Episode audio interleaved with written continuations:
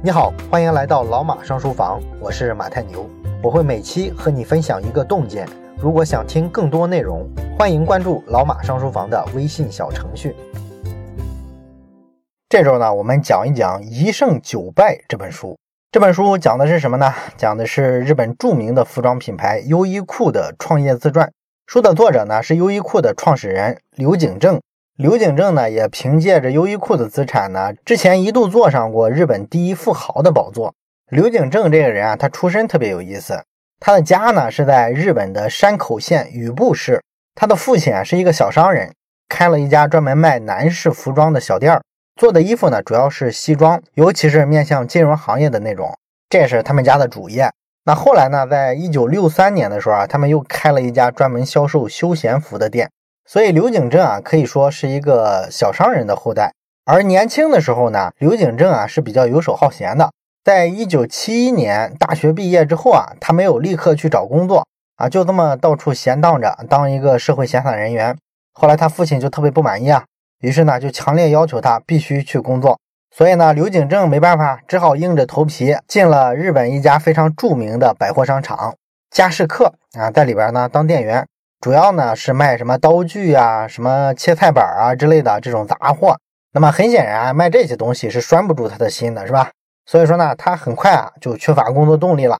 第二年呢就辞职了。但是呢，你没有了工作，那他父亲肯定是不依不饶。就说你可以不要工作，那你必须回到家族来接受家族的安排。于是呢，一九七二年的时候，刘景正呢就回了老家，然后结了婚。这一年呢，他只有二十五岁，但是父亲呢要求他从手里啊接过公司。那接手了之后就没有退路了嘛，对吧？你就只能拼了命的把这个公司办好。所以说呢，刘景正呢就是这么走上了一条创业的道路。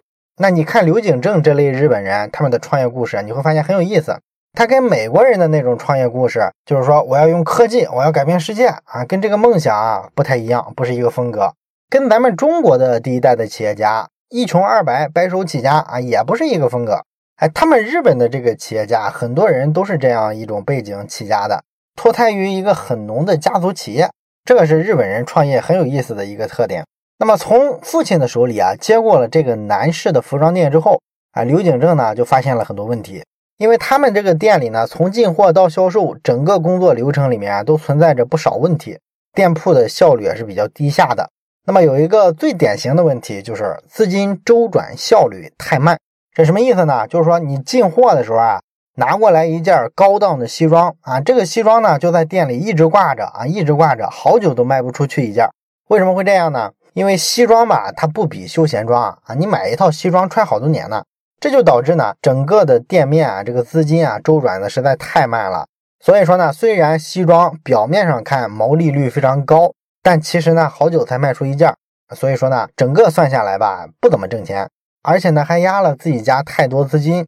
据说卖西装的这个资金周转啊，一年就周转两三次。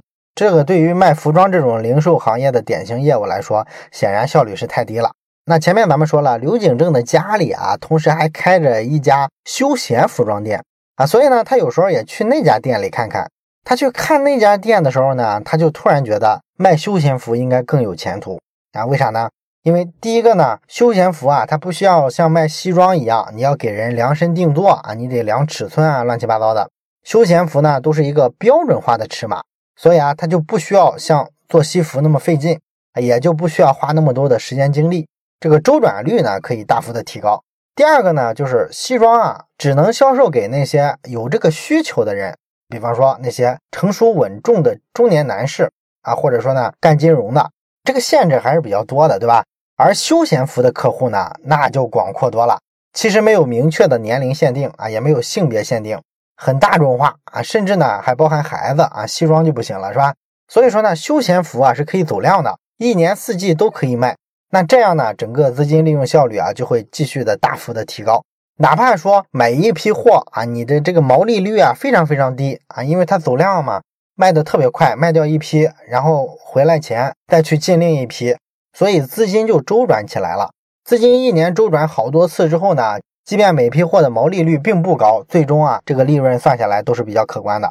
这就是做零售的秘密啊，一定要提高资金周转率。只要能提高周转率啊，利润都可以让出去。所以说呢，刘景正呢隐约的就感觉到了休闲服装市场的发展潜力，他就决定啊做一套改革啊，要把家里的这个业务啊主要精力都放在搞活休闲服装店上，而不是去弄什么西装店。再继续弄西装呢，还会不怎么挣钱，半死不活啊！一定要改变这种状态。所以说呢，他自己信心满满，就跟店里的六个店员讲：“哎，我们要怎么怎么干，这才是一条正确的道路。”本来呢，他以为啊自己这么有眼光，看问题这么犀利，那别人肯定是一呼百应啊！啊，没想到啥呢？随后出现的情况吧，就完全啊超出了他的意料。人家那六个店员里面啊，听他说完了之后，辞职了五个。那最后没办法，全部店里的这些活吧，就只能刘景正带着一位员工一起干了。但是不管怎么说啊，这也算是创业开始了，对吧？所以呢，就这么着啊，刘景正呢开始摸索卖休闲服，历经了很多的摸爬滚打，开过各种不同类型的店铺，然后呢也吃过很多亏，栽过很多跟头。这段呢咱们就略去不表了。但是呢，虽然不表，你也要知道，这段并不是很快就过去了，而是非常非常漫长。这段试错可是试了十多年呢。后来呢，一直到八十年代的时候啊，刘景正才渐渐有一个比较成熟的想法，给想明白了，就是呢，一定要开一家大型的休闲服装店。那为什么有这个想法呢？因为刘景正啊，曾经到美国的大学生活协会啊参观过，那个地方呢，有一些学生的超市啊，很有意思啊。这个超市里面呢，生活物品吧一应俱全，而且你想拿什么物品啊，是非常方便的，根本就不需要店员去接待。啊，完全是一种自助式的服务。那么店里呢，也没有想把这个东西啊卖出去的这种特别浓的商业味儿。店铺的整个布局完全是站在顾客的立场上设计的，非常友好。所以学生们呢进了店铺之后呢，就跟逛书店或者是逛唱片店一样，非常随意。有中意的呢就买，没有中意的那就转一圈出去呗。这实际上就是咱们熟悉的这种大型的自助式超市嘛，对吧？那刘景正想起这段经历呢，他觉得。就应该按照这种自助大超市的模式来销售休闲服装，要这么弄一定能卖爆。所以呢，他就再次走上了做实验的道路啊。一九八四年的时候，刘景正呢在日本广岛啊租了一栋公寓，这个楼呢有两层高，总计呢三百多平方，然后就开启了优衣库的一号店，这是第一家门店。这个店里啊特别有意思，卖衣服呢只设两个价位啊，一千日元跟一千九百日元两种，这个换算成人民币也就是一两百块钱了，很便宜。那衣服的风格呢，大多是简单的基本款，很好搭配衣服啊，没有那些特别夸张、特别前卫、特别花哨的那种衣服。同时呢，店里呢也没有多少销售人员，更不会有销售人员从你进店一开始一步不离的跟着你啊，非要给你介绍啊，试图给你推销一些产品。没有啊，完全是自助式的服务啊！你自己选好了、试好了之后啊，去前台付钱，到时候再跟销售员交流就完了。不需要的时候啊，绝对不会有人来烦你。你看啊，衣服比较平价，款式呢比较基础、比较简单，然后呢还是自助式的服务啊，这基本上就是今天优衣库的服务标准了，对吧？那在八十年代的时候呢，这招啊，说实在的，还是一招大杀器呢。这家店第一天开的时候，早上六点，这个门口啊就排起了大长队。后来这个店里的人越来越多了，刘景正呢甚至不得不限制进店的人数。这种近乎疯狂的状态持续了好多天。这个呢就是现代优衣库事业的起点。那么和传统的服装零售店相比呢，优衣库最大的特点啊就是它的店铺啊是一个可以让顾客啊进行自由选择的这么一个环境，还没有其他的干扰。但是呢，你说起来简单，其实要做到这样，不仅仅说让这个销售员啊离客人远点，别烦人家就行了，还需要很多其他的配套啊。你比方说，店铺的装修风格也会影响到销售效果，你也要做出相应的改变。那刘景正呢就规定了这么几点：第一点啊，优衣库的这个店里啊，走道必须是非常笔直的，而且呢必须非常宽敞啊，你不能弯弯曲曲的，非常窄啊，走路都过不去。这个呢会影响客人的购物的时候的这个体验。这个呢跟当时的很多这个服装品牌的专卖店啊都不一样。他们一般啊为了节省房租，多塞一些衣服啊，都会把这个通道啊做得非常窄。其实客人呢在里面翻个身都很痛苦。第二点呢是这个店铺的天顶啊尽量不要吊顶啊，哪怕说你露出上面的这些水泥框架都无所谓啊。为什么这样呢？这个呢，实际上就是为了追求啊，让这个屋子里啊看起来非常的高朗啊，非常有空间感。因为你吊了顶之后啊，其实多少啊给人有那种压抑的感觉嘛，对吧？所以呢，宁可保持原始的风格。